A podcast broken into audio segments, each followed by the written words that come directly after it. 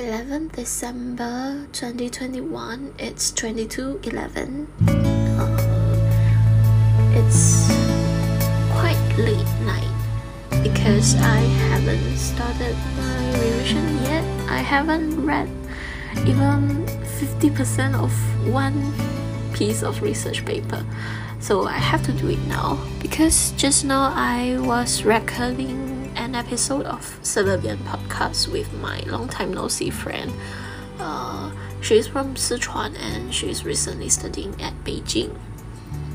Uh, we're at the same school, uh, and but we are different different par profession. She's the classical Chinese study, and I'm in cinematic studies.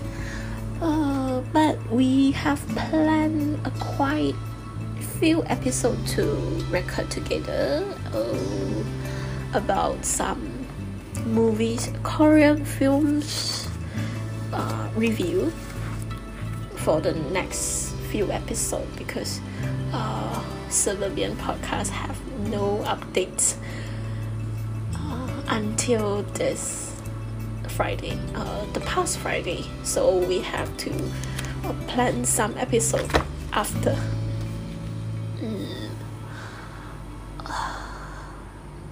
Actually, I forgot what to do by this moment. Um, yeah, uh, I have few logs that I haven't. I have few voice memo I haven't edited yet. Um, I plan to edit this morning, but this morning I went to joke uh, with my sister and uh, Klaus and Tucson.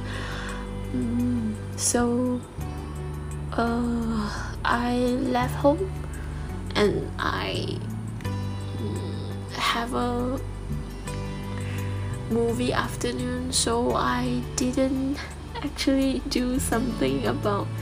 Um, I, I I didn't do anything about study, so um, I have to do it in this night, and I hope that I can finish edit our latest episode and.